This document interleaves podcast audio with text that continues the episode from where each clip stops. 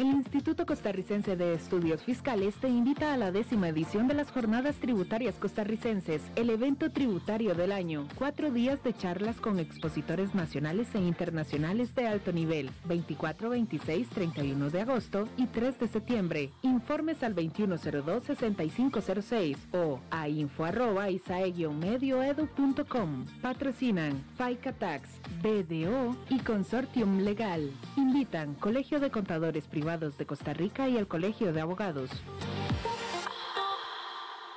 Disfruta de tu verano con las nuevas limonadas con vitaminas de Tropical.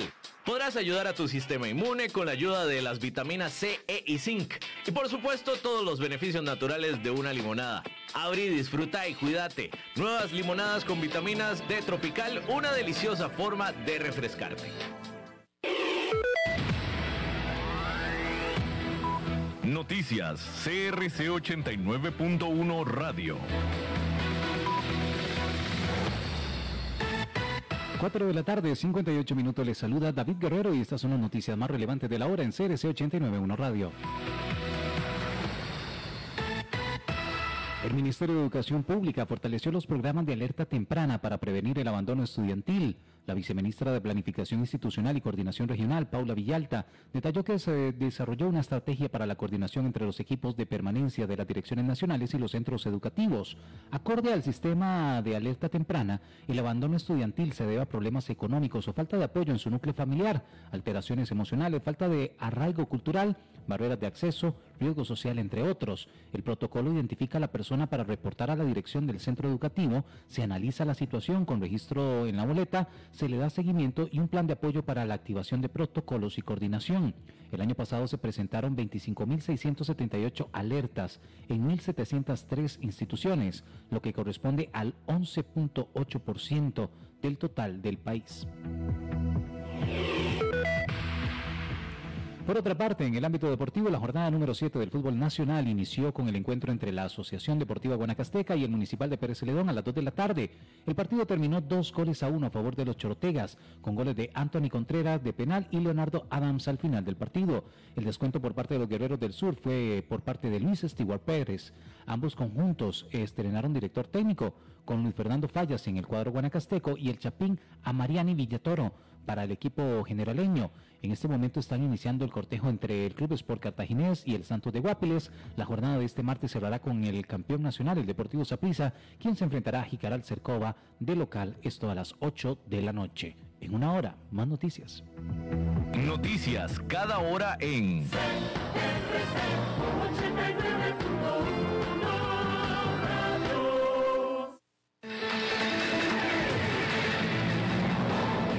Más noticias en nuestra web, crc891.com. Seguimos en Facebook, Instagram y Twitter como CRC891 Radio y en Telegram como Noticias CRC. Más noticias cada hora.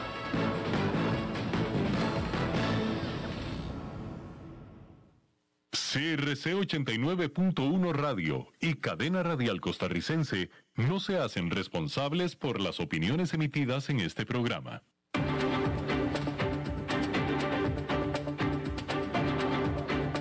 Inicia a las 5 con Alberto Padilla.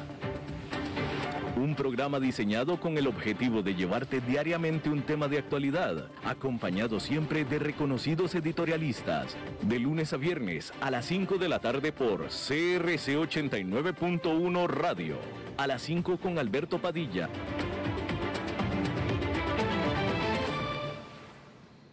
Hola, ¿qué tal? Saludos. ¿Cómo le va? Bienvenido a esta emisión de A las 5 con su servidor Alberto Padilla.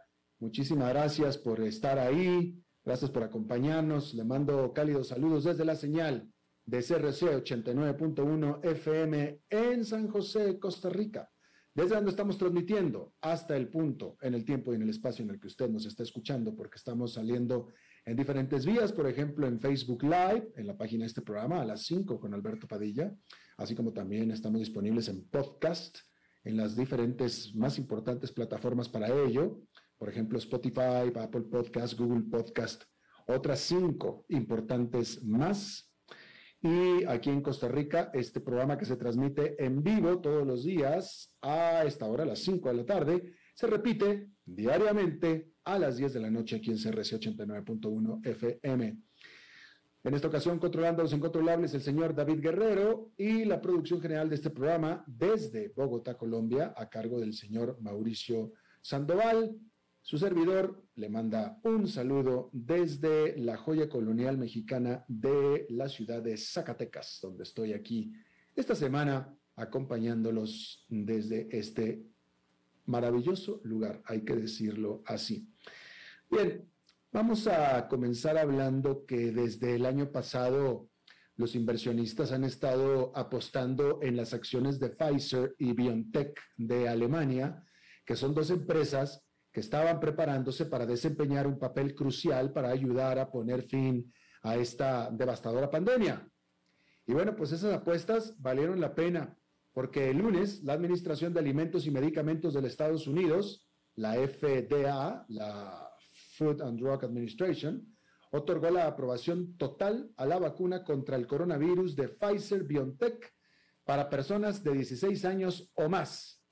Es la primera vacuna en recibir esta designación. Hay que recordar que hasta este momento las vacunas que estaban que están siendo usadas en Estados Unidos, que son justamente la Pfizer BioNTech, la AstraZeneca y la Johnson Johnson de una sobredosis estaban autorizadas para su uso de emergencia.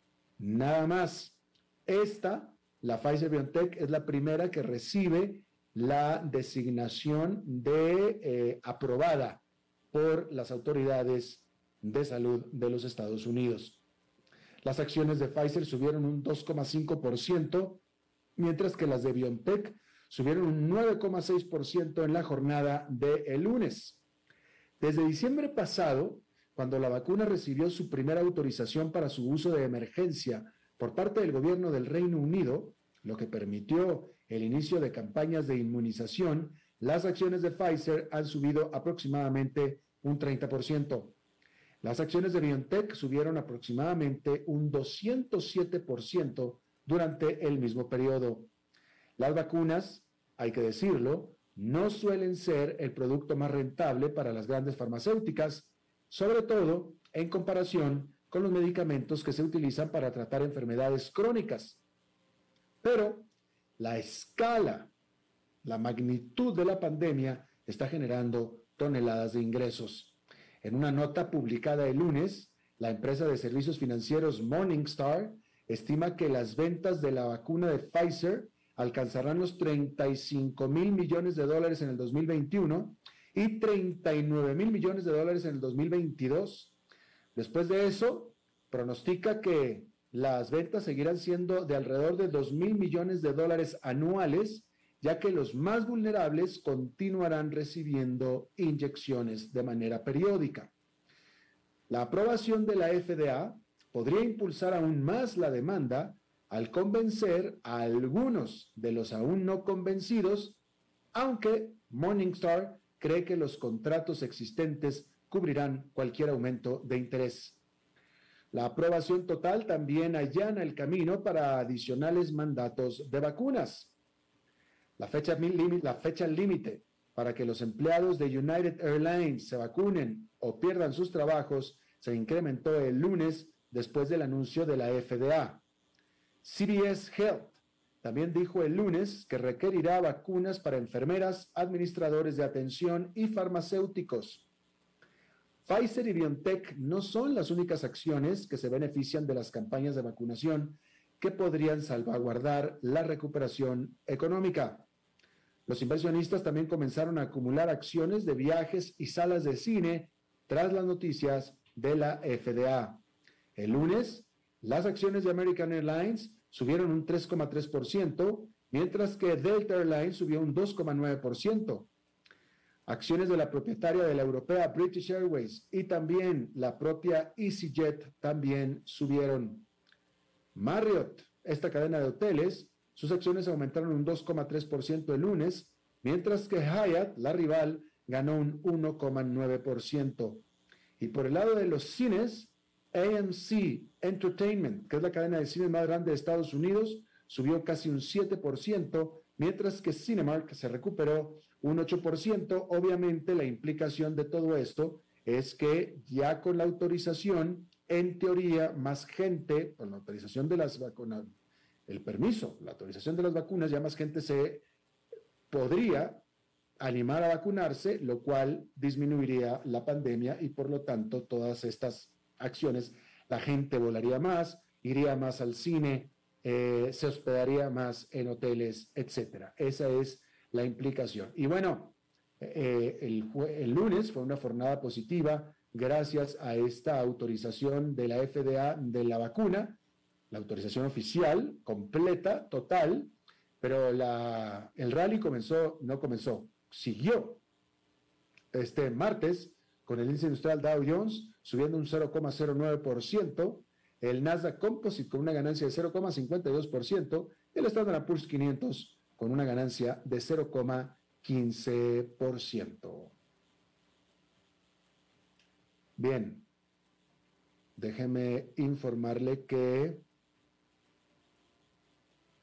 bueno, a este respecto, por cierto, ya que estamos hablando de la vacuna, déjeme decirle que en ese contexto el presidente Biden urgió a las compañías, a los patrones, a que requieran vacunas a sus trabajadores luego de esta aprobación por parte de la FDA a la vacuna Pfizer BioNTech para las personas mayores de 16 años, incluyendo 16 años.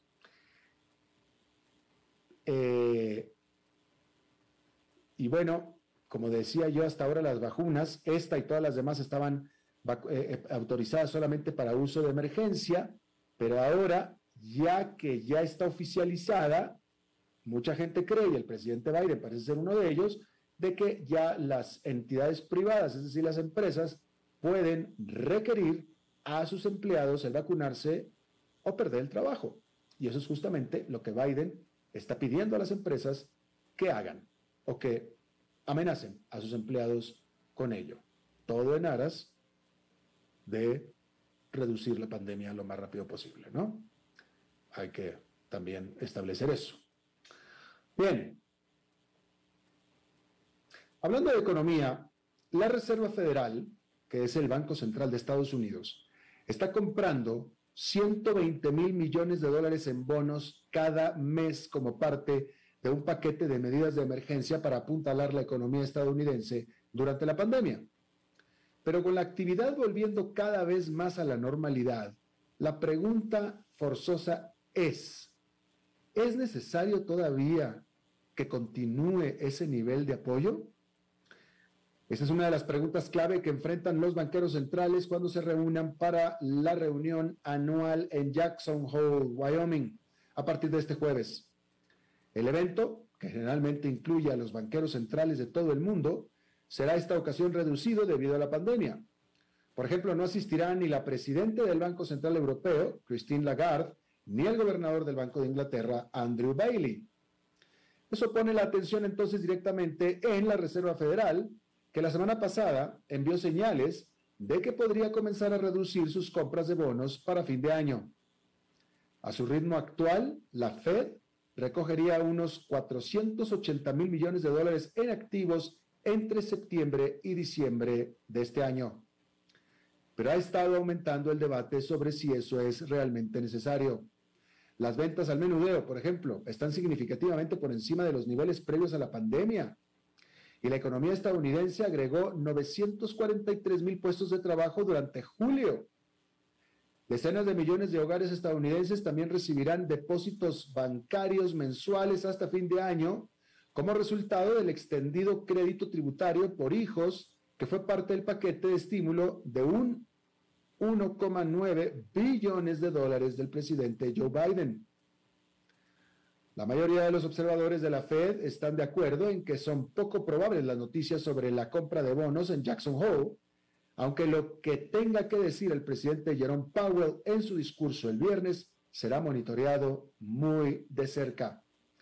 En cambio, creen que será en septiembre, cuando la Fed anuncie formalmente sus planes para comenzar a reducir las compras de bonos. Y el cambio comenzará antes del 2022, aunque la variante Delta sigue siendo una gran incógnita. La Reserva Federal solo ha lanzado dos programas de compra de activos a gran escala en su historia. Uno fue después de la crisis financiera del 2008 y otro en respuesta a la actual pandemia. Y eso dificulta adivinar cómo responderán los mercados financieros y la economía real. Existe la preocupación de que los mercados financieros puedan entrar en pánico. Todavía queda en el recuerdo el berrinche del 2013, cuando el anuncio de la Fed de que eventualmente desaceleraría las compras de activos provocó una fuerte liquidación en el mercado de bonos. Sin embargo, esta vez, a diferencia de entonces, la anticipación ha sido mucha y la recuperación de la economía luce vigorosa y sólida.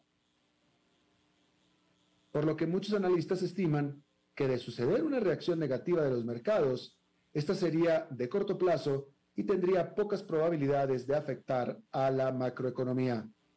Señalan además que cualquier aumento de tasas de interés aún las dejaría a estas cerca de sus mínimos históricos. Bien. Hay que decir, hablando de economía, que la economía más grande de la Unión Europea, que es Alemania, creció en 1,6% durante el segundo trimestre del año. El organismo que informa, el organismo oficial que informa esta cifra, revisó la caída que se registró en el primer trimestre, la caída en el Producto Interno Bruto de Alemania a negativo 2%. Ya había estado esperando un crecimiento de 1,5% en los tres meses que terminaron para junio. Hay que decir que, por supuesto, el aflojamiento de las restricciones de los confinamientos por el COVID-19 es lo que ayudó a levantar a la economía germana, sobre todo haciendo impulsar el gasto de los consumidores. Muchos otros países de la Unión Europea, sin embargo, también han estado reportando rebotes económicos importantes. Hay que decir de nuevo que en el primer trimestre la economía alemana cayó dos puntos porcentuales, pero para el tercer trimestre ya estaba creciendo a 1,5%.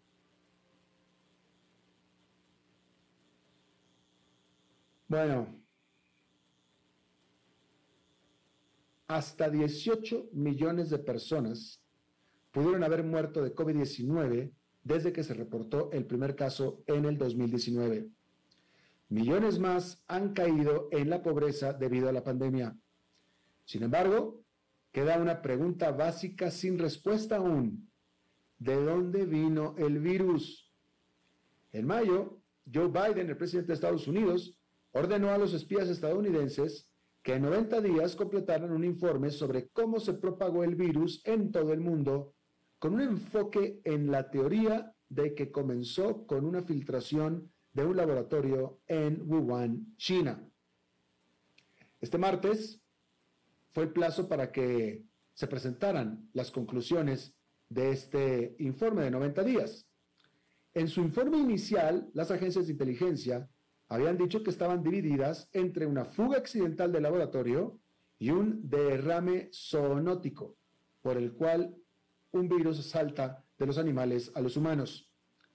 Es poco probable que el informe final produzca una respuesta más definitiva. La falta de voluntad de China para cooperar caracterizada por una negativa constante a permitir más investigaciones en su territorio, significa que es posible que el mundo en realidad nunca descubra los verdaderos orígenes del COVID-19. Mientras tanto, la enfermedad en sí continúa devastando a millones de vidas.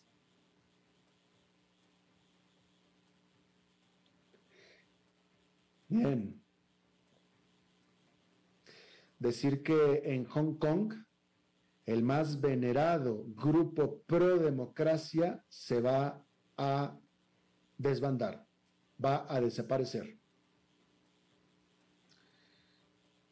Todo esto, por supuesto, por o cayendo víctima de las nuevas leyes de seguridad nacional de China impuestas sobre el territorio de Hong Kong. Este grupo, que en español podría llamarse el movimiento,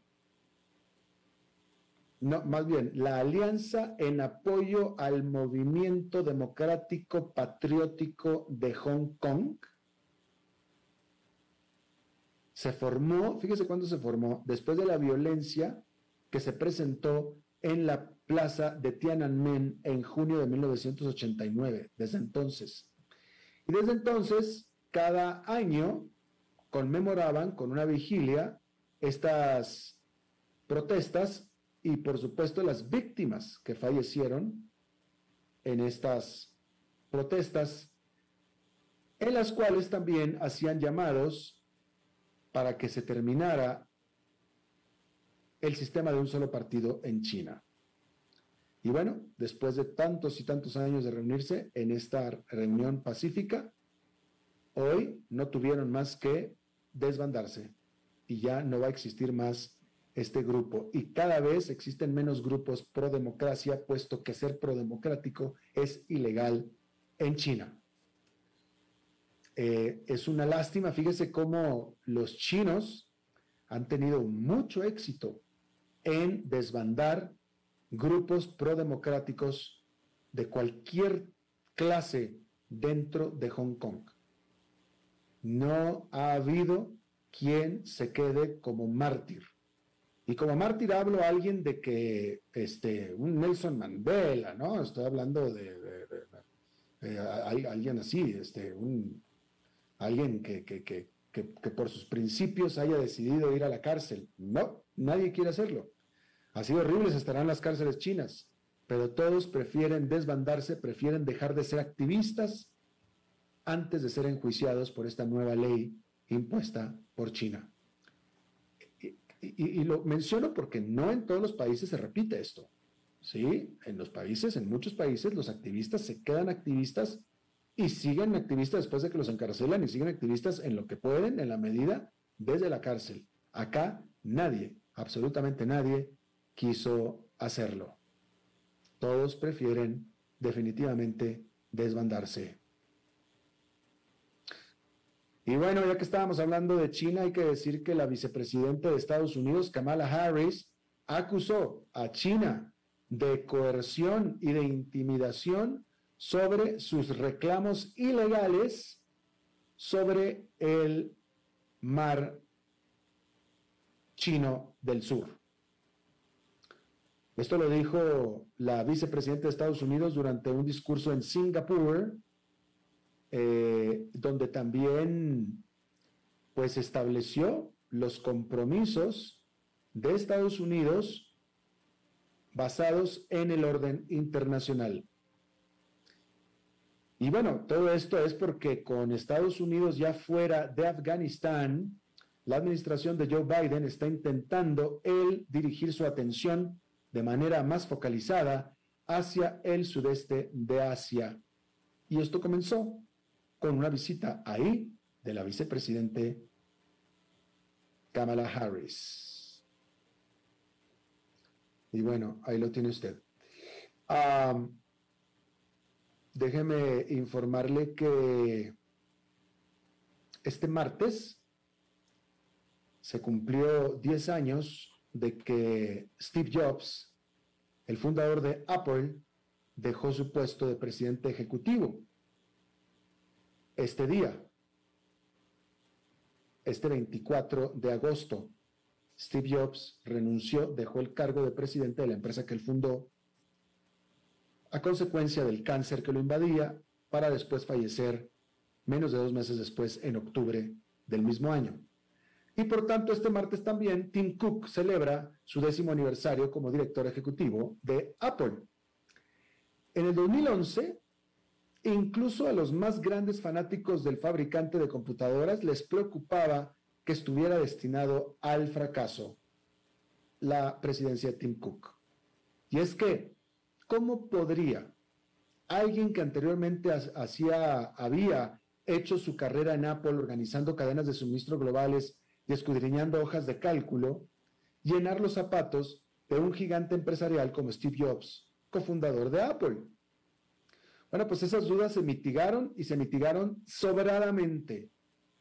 En términos económicos, escuche esto, en términos económicos, Cook ha tenido más éxito que Jobs, que murió poco, poco tiempo después de renunciar, como le dije.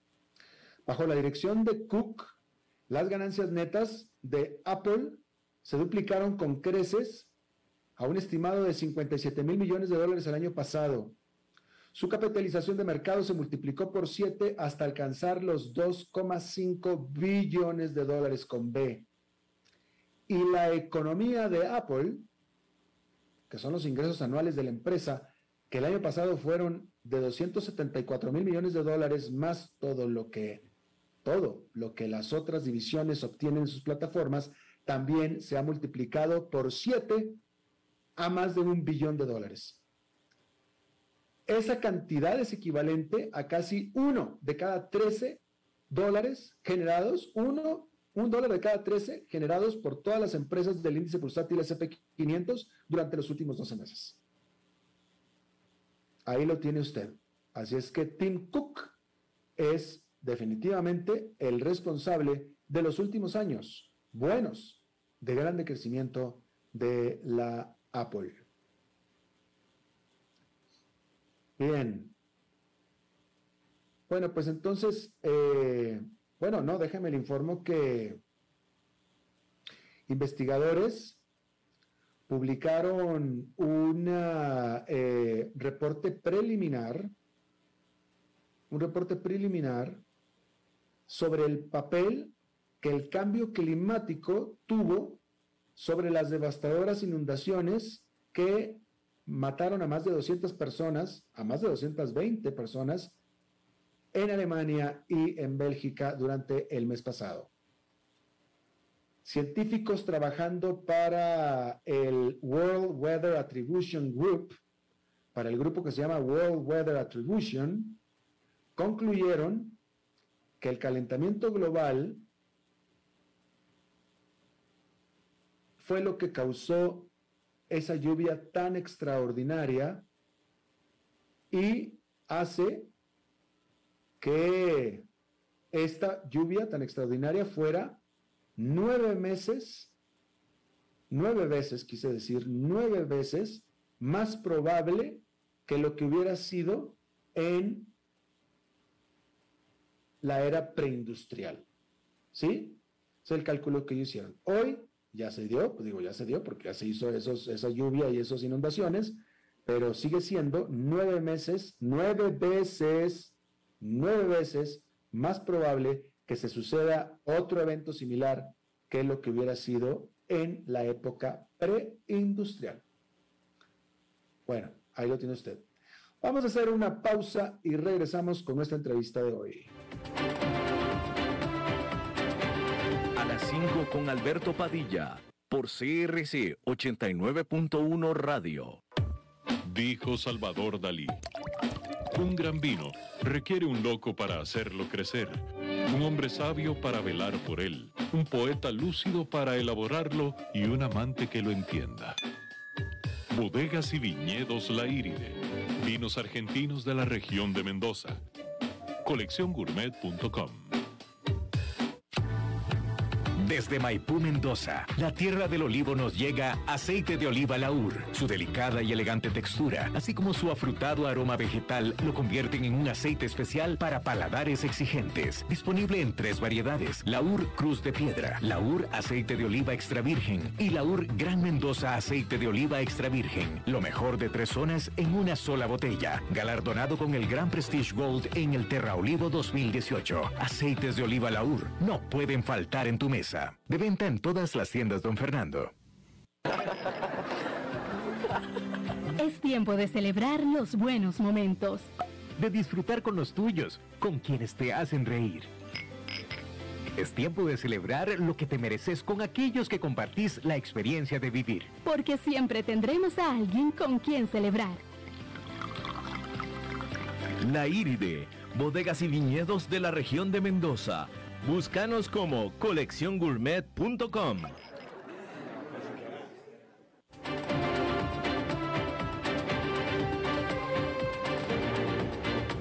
Seguimos escuchando a las 5 con Alberto Padilla.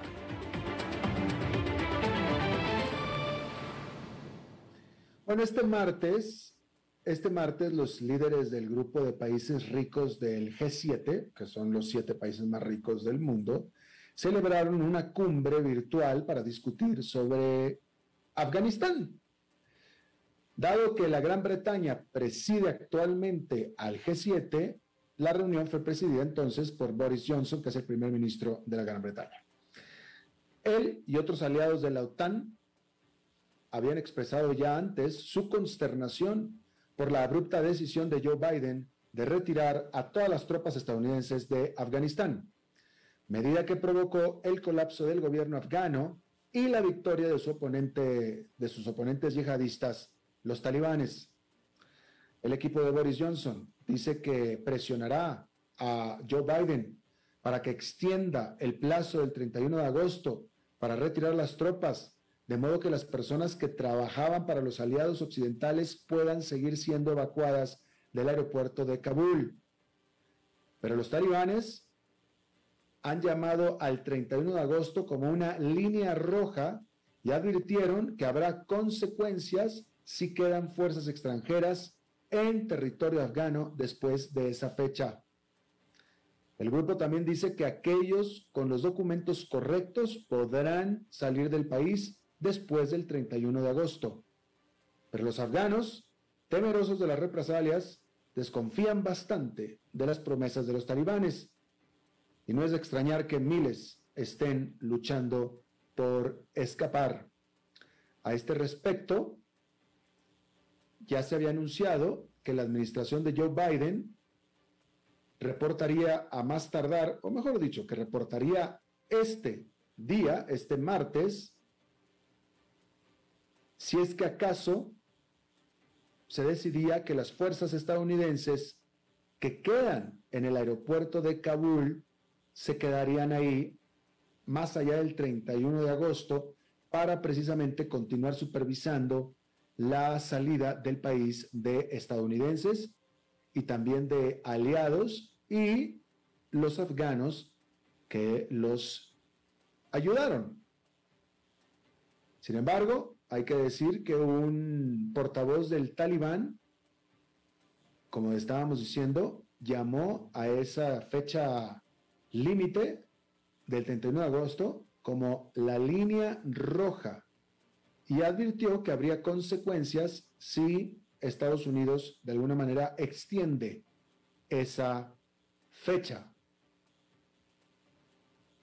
Hay que decir que desde el 14 de agosto, 48 mil afganos han salido por avión desde el aeropuerto de Kabul y hay que reportar que las multitudes siguen creciendo conforme pasan los días ahí. Decir entonces también que el presidente Joe Biden efectivamente cumplió y fue este martes cuando dijo que había decidido no extender la fecha del 31 de agosto, pero que tratará de pues hacer darle más prisa a la evacuación, pero que no piensa o que no queda más allá del 31 de agosto, que era justamente lo que los talibanes estaban exigiendo, amenazando que habría consecuencias. Y Joe Biden no quiso, por lo visto, meterse en camisa de once varas y se queda el 31 de agosto como fecha límite, con el compromiso de Joe Biden de que todos los que tengan que salir saldrán antes de esa fecha. El talibán, por cierto, dijo que después del 31 de diciembre ya no dejará salir absolutamente nadie. Eso fue lo que están, eso es lo que están reportando los medios de comunicación. Eh, eh, tenemos, a ver, David, dame una señal para saber si mandamos entrevista o no.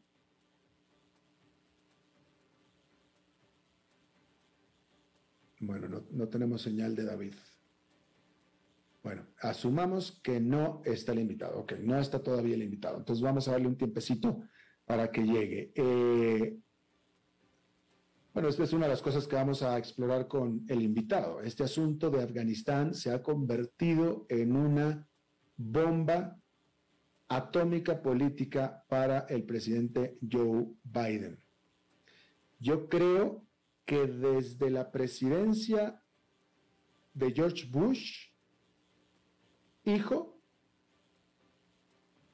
bueno, más que no, bueno, no iba a ser una comparación, pero francamente no cabe la comparación. Iba a ser una comparación con los accidentes terroristas o los ataques terroristas que le tocaron a, Joe a George Bush en los primeros seis meses de su gobierno. Sin embargo, eh, bueno, la, la, verdad es que no, no, eh, no, no, podemos comparar, eh, va a ser esta comparación, pero reflexionándolo no es imposible hacer esta comparación. Estaba hablándolo en términos de crisis, de lo que era un crisis del manejo de crisis. En todo caso, fue una crisis que George Bush manejó bastante bien, pero es el contraste con Joe Biden. Yo creo que no, no, no, no existe eh, precedente de una crisis política y de imagen y de popularidad y de aceptación tan pronto en la presidencia de ninguno de los últimos presidentes de Estados Unidos.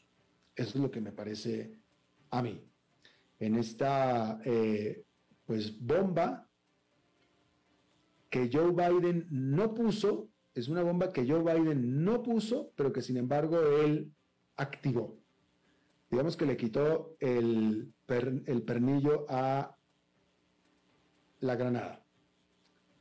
Y él es el que está teniendo que pagar absolutamente todo.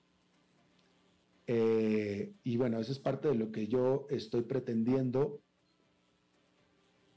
analizar con nuestro invitado del día de hoy, tan pronto superemos cualquier, el, pues lo que, lo que, lo que estemos este, siendo que estamos tratando de superar. Eh, en este punto le voy a preguntar yo a David, porque David ya debió haber estado, entonces si no está es que a lo mejor no estará. Eh, ¿Será posible que conectemos a Fernando Francia para ver si podemos hacer cambiar este, este, asunto de continuidad para poder tratar de solucionar el problema que tenemos con el eh, invitado. Pero bueno, este asunto de Afganistán es algo que se le va a pegar a Joe Biden y que no podrá quitarse de aquí hasta el resto de su presidencia, la cual apenas está comenzando. Y vamos a ver qué es lo que sucede y cómo se dan las cosas después, pero de que esto le van a echar en cara de aquí hasta el último día que él esté en la Casa Blanca en los próximos tres años y feria, eh, eso va a ser total, totalmente, eh, totalmente así. Eh, de nuevo, la bomba no la puso Joe Biden. Ya se sabía que los talibanes eventualmente tomarían el poder, retomarían el poder en Afganistán. Eso ya se sabía.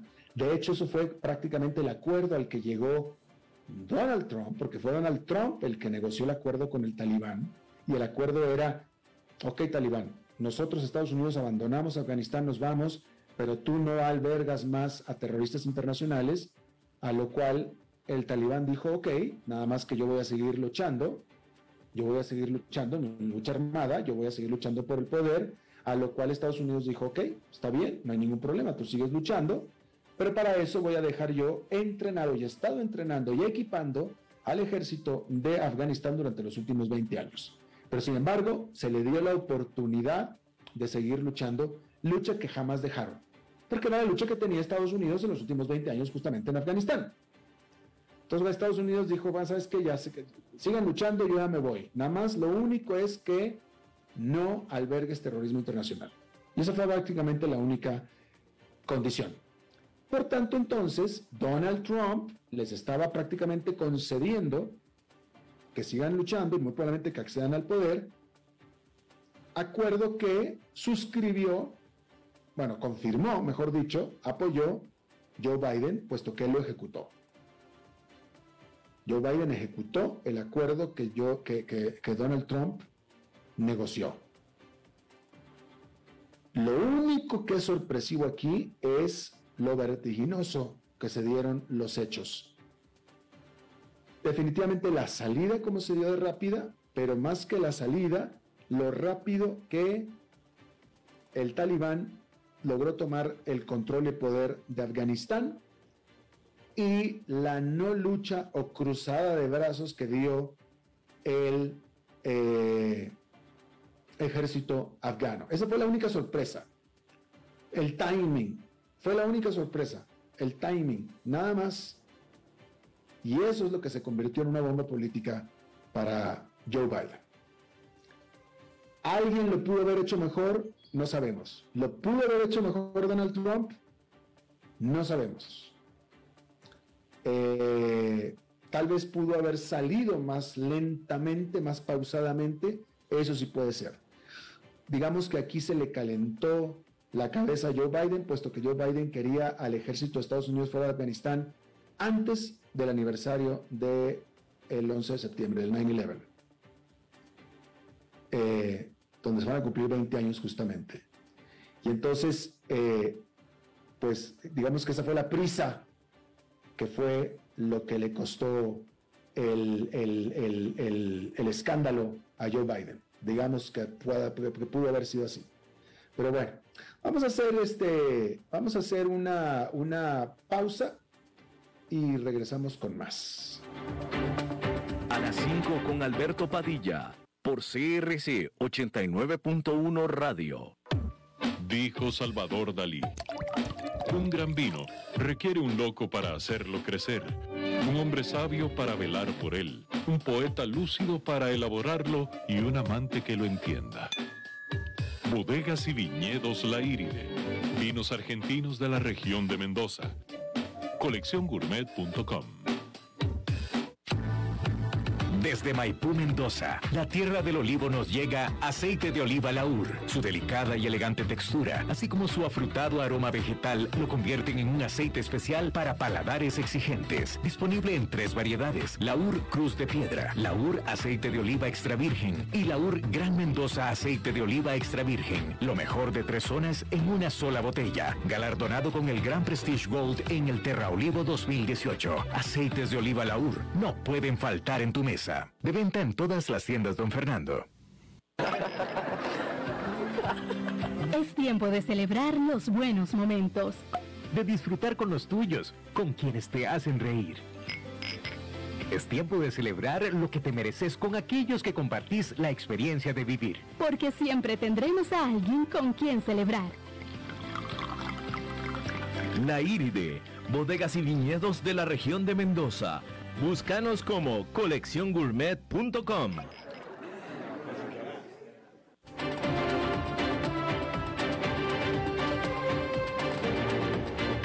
Seguimos escuchando a las 5 con Alberto Padilla.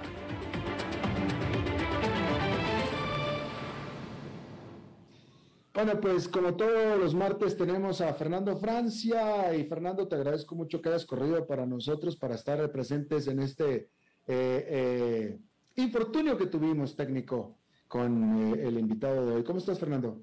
Muy bien, muy bien, un gusto estar contigo, Alberto, de nuevo a las 5 con Alberto Padilla. Oye, Fernando, la primera vez que te veo en cámara en mucho tiempo, qué buen peinado que traes tú hoy. El de, hay, cambio, hay cambio de look, el que puede, puede. traes pelo invernal. Eso, eso, para, para el calorcito. Oye, a ver, presúmenos, yo ahí atrás en tu montaña, yo estoy, atrás en tu ventana, yo estoy viendo mi montaña, estoy viendo la montaña donde yo vivo. Sí, sí, yo creo que veo tu casa, este, más o menos por allá. Todavía no, no, no, no estoy muy seguro cuál es, pero ya te voy a ir este, siguiendo algún día. Eso que estoy viendo atrás de ti, a tu lado izquierdo, eso es Pico Alto, ¿no es cierto? Eso eh, seguramente es la, la Cruz de la Juelita. Ah, bueno, sí, sí, sí. Y este, un poquito más. Ahí está Pico Alto, ahí está Pico Alto. Ahí está Pico Alto. Ahí es mi casa. Ahí está. Ahí es mi casa, ahí justamente. Nos comunicamos directamente. Definitivamente. Yo tengo un telescopio así largo, así, mira. Bien, bien. Cuidadito sus ojos lo que ven. Exactamente, sí, sí. Te, aseguro que el día que vea algo no lo voy a ver nunca, a ver nunca más. bueno, pero está fuera, ¿no? Estoy fuera, estoy en la ciudad de Zacatecas, México. Sí, qué lindo. Trabajando, estudiando. No, no, vine a la boda, a la boda de una, eh, de la hija de uno de mis mejores amigos. Aquí una destination wedding. No, bueno, no es cierto, porque ellos son de aquí en realidad. Destination wedding para mí. Este, y me decidí, decidí quedarme aquí eh, visitando por toda la semana, pero bueno, en una, lo que le llaman en inglés un staycation, ¿no? Me quedo pero trabajando. Claro, ahí este, Pero me da mucha añoranza poder ver mi casa desde eh, aquí. Ya la estoy viendo. Para todo el público que nos está viendo ahí, esa montaña que tiene atrás, Ah. eh, esa, ahí, eh, ahí es donde yo vivo, un poquito abajo de ese pico, efectivamente. Muy bien. Este, Alberto, viste que eh, la política en nuestra América Latina camina por senderos misteriosos, ¿no? Un pastor evangélico accede a ser candidato a vicepresidente y junto a un político en Argentina. Al político lo matan. No se sabe muy bien si por equivocación o tratando de matar al pastor. No se sabe muy bien por qué tampoco al inicio. Esto no es de la vida real, es el inicio de El Reino, una serie argentina que puede verse en Netflix. ¿La has visto, Alberto?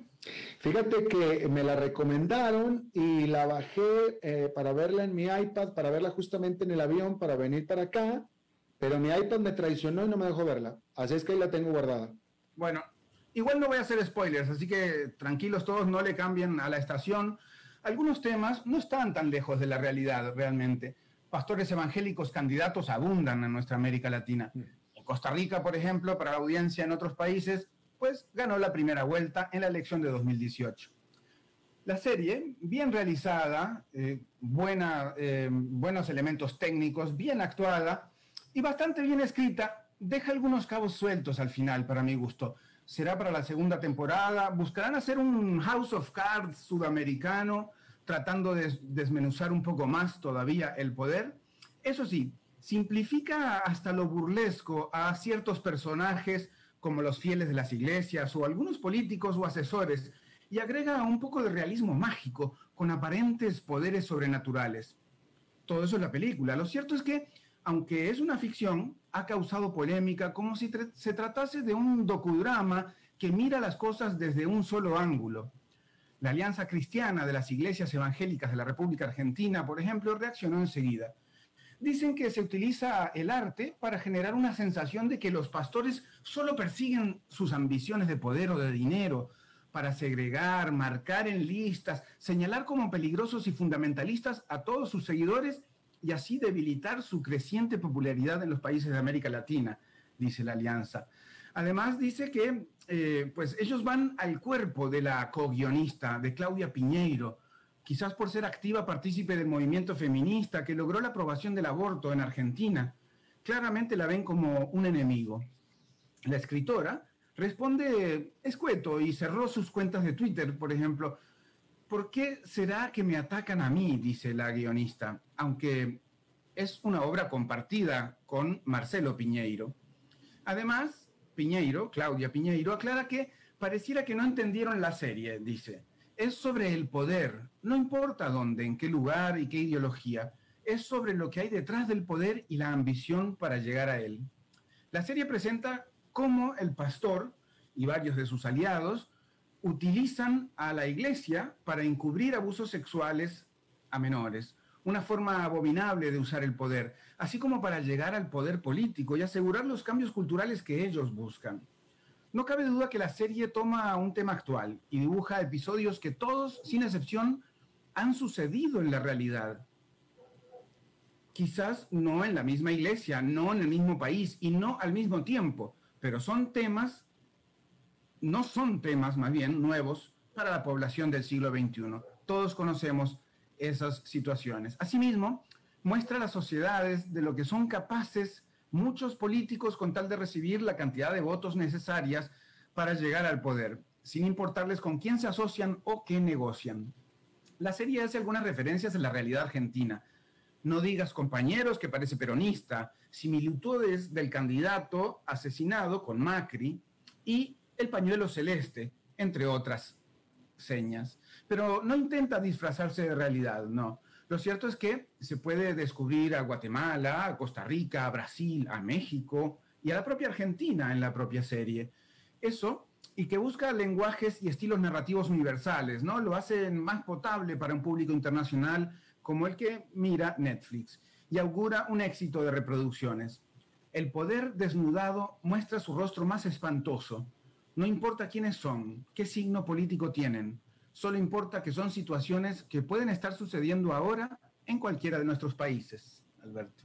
No, definitivamente estaba reflexionando, Fernando, con tu comentario que en América Latina, ciertamente en Argentina, pero en América Latina en general, en cuestiones de política, la realidad supera la ficción por mucho. O sea, podemos hacer una eh, serie histórica, factual, que sería mucho más intrigosa y mucho más interesante que, que, que esta y que cualquier otra ficcional, ¿no?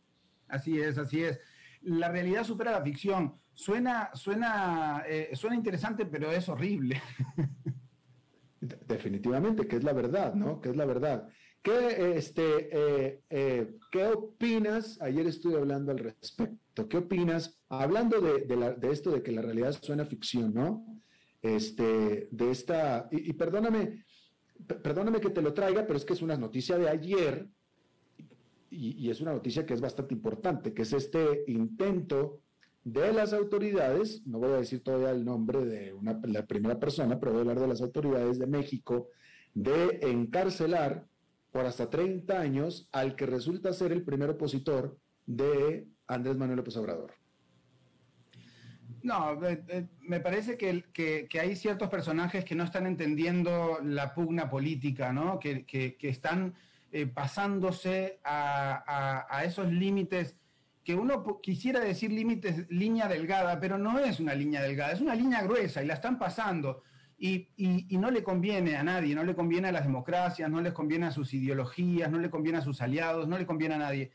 Lo más extraño es que utilizan una, digamos, eh, técnica que ha sido demostrada que va en contra de ti mismo encarcelar a tus opositores eh, va en contra de ti mismo. O sea, no, no hay forma de salir ileso eh, de la opinión pública, de, todo, eh, a partir del encarcelamiento de, opositores. Bueno, obviamente dependiendo, vaya, si se hicieran lo que hicieron en la película...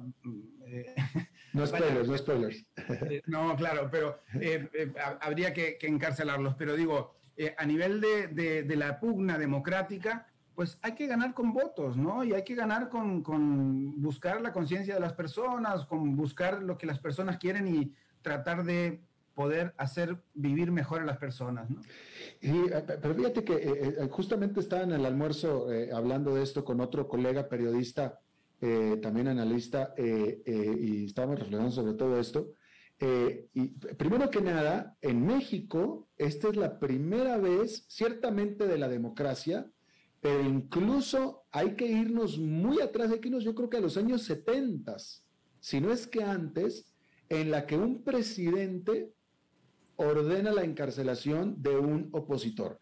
Tomando en cuenta que en aquel entonces México no era democracia y por tanto el opositor en realidad no era tan opositor, puesto que no podía acceder al poder, ¿no?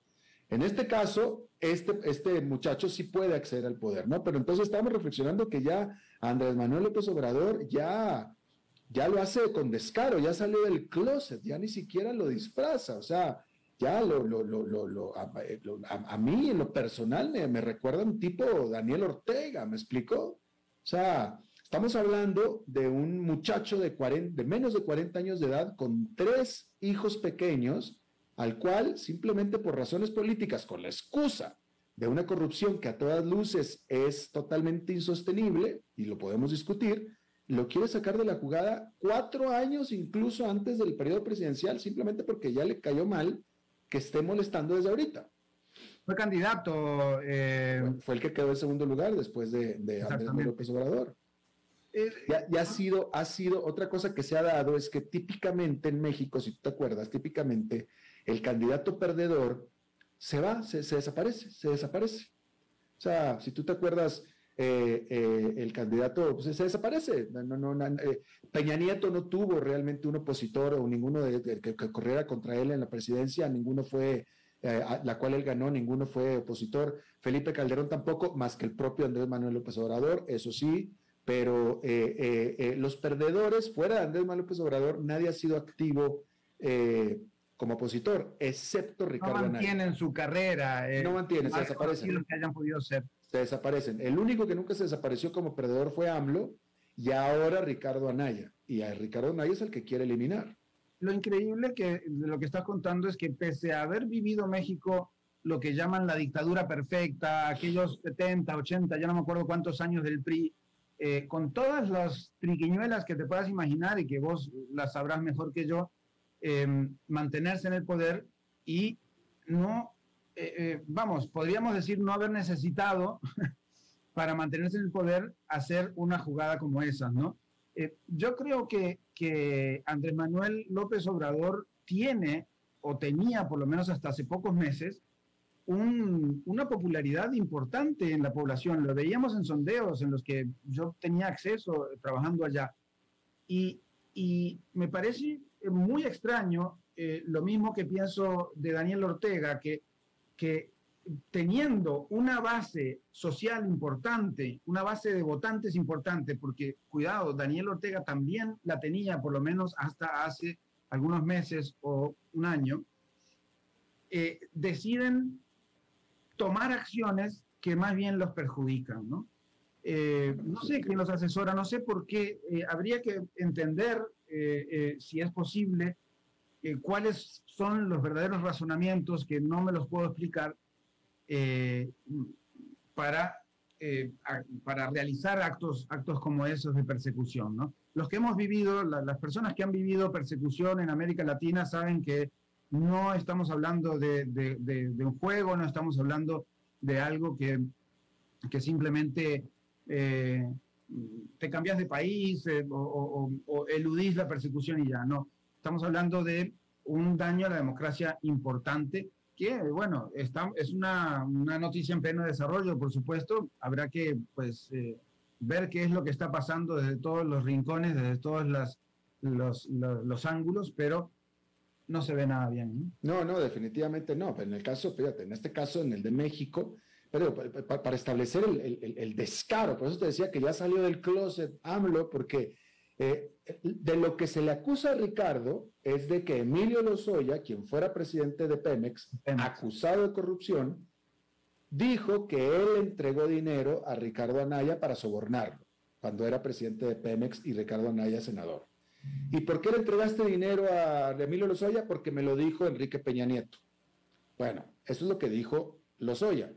Lozoya no está en la cárcel y Peña Nieto, quien supuestamente ordenó, él ni siquiera lo han citado a declarar. Pero en cambio, al que supuestamente recibió el dinero, que es Anaya, a él lo quiere ya meter a la cárcel. Que casualmente es el único que está en posible contienda electoral, aunque suenan otros nombres en el Partido Acción Nacional. Exactamente, pero exactamente. Entonces, eh, eh, y estamos hablando de alguien que dejó libre al hijo del Chapo Guzmán, ¿no? Entonces, este, y, pero pues y, obviamente todo el mundo sabemos todo esto, en México se conoce bien todo esto, y AMLO, de todos modos, va para adelante. O sea, digo, ya, él ya lo hace con toda la desfachatez, ya, ya, ya, ya. Y eso que apenas va, todavía no va ni a la mitad de su mandato. No va ni a la mitad de su mandato. Él ha dicho que no eh, pretende reelegirse. ¿Quién suena? ¿Marcelo Ebrard? ¿Quién suena? Marcelo Ebrard, pero pronto Marcelo Ebrard y Shannon, Baum, la gobernadora. si sigue con estas, eh, eh, con estas artimañas, quién sabe si va a mantener esa, esa popularidad. El, el, la elección del pasado junio, pues eh, Morena ganó unos cuantos de, de, de, las que estaban en juego, pero el Partido de Acción Nacional también ganó unas cuantas. Así que, pues, ahí están, ¿no? El, que sí ha acabado su tumba y no se logra levantar es el PRI, que de alguna manera eh, no ha logrado eh, hacer su autocrítica, ¿no? Respecto a todos los años en que gobernó y que no llevó a México a un mejor lugar del que, del que, en el que debía estar México por su gran riqueza natural y social, ¿no? Entonces, eh, al no hacer esa autocrítica, el PRI se mantiene como uno de los partidos a los que nadie votaría, según lo que se ve en las encuestas. Pero todo puede cambiar en cualquier momento, como siempre. Buen punto. El tema electoral. Buen punto, Fernando, es cierto, buen punto. Bueno, pues gracias, Fernando. Despídete tu público. Bueno, muchas gracias. Ya saben, para ir a visitar a Alberto, más o menos es por ahí. Así que. Exactamente. Te esperamos pronto, ¿no, Alberto? ¿Cuándo venís? Oye, no, y a ver cuándo me visita, porque para el, para el tico promedio donde yo vivo es frío. Así es que no le gusta estar ahí. No, pero a mí me gusta el frito, así que. Pues, Tú eres bienvenido. Todos, son bienvenidos, a mí me encanta. Muy bien, muy bien. Un abrazo a Zacatecas y un abrazo a toda la audiencia. Igualmente para ti, Fernando. Muchísimas gracias. Bueno, eso es todo lo que tenemos por esta emisión. Gracias por habernos acompañado. Espero que termine su día en buena nota, en buen tono y nosotros nos reencontramos en 23, en 23 horas. Que la pase muy bien.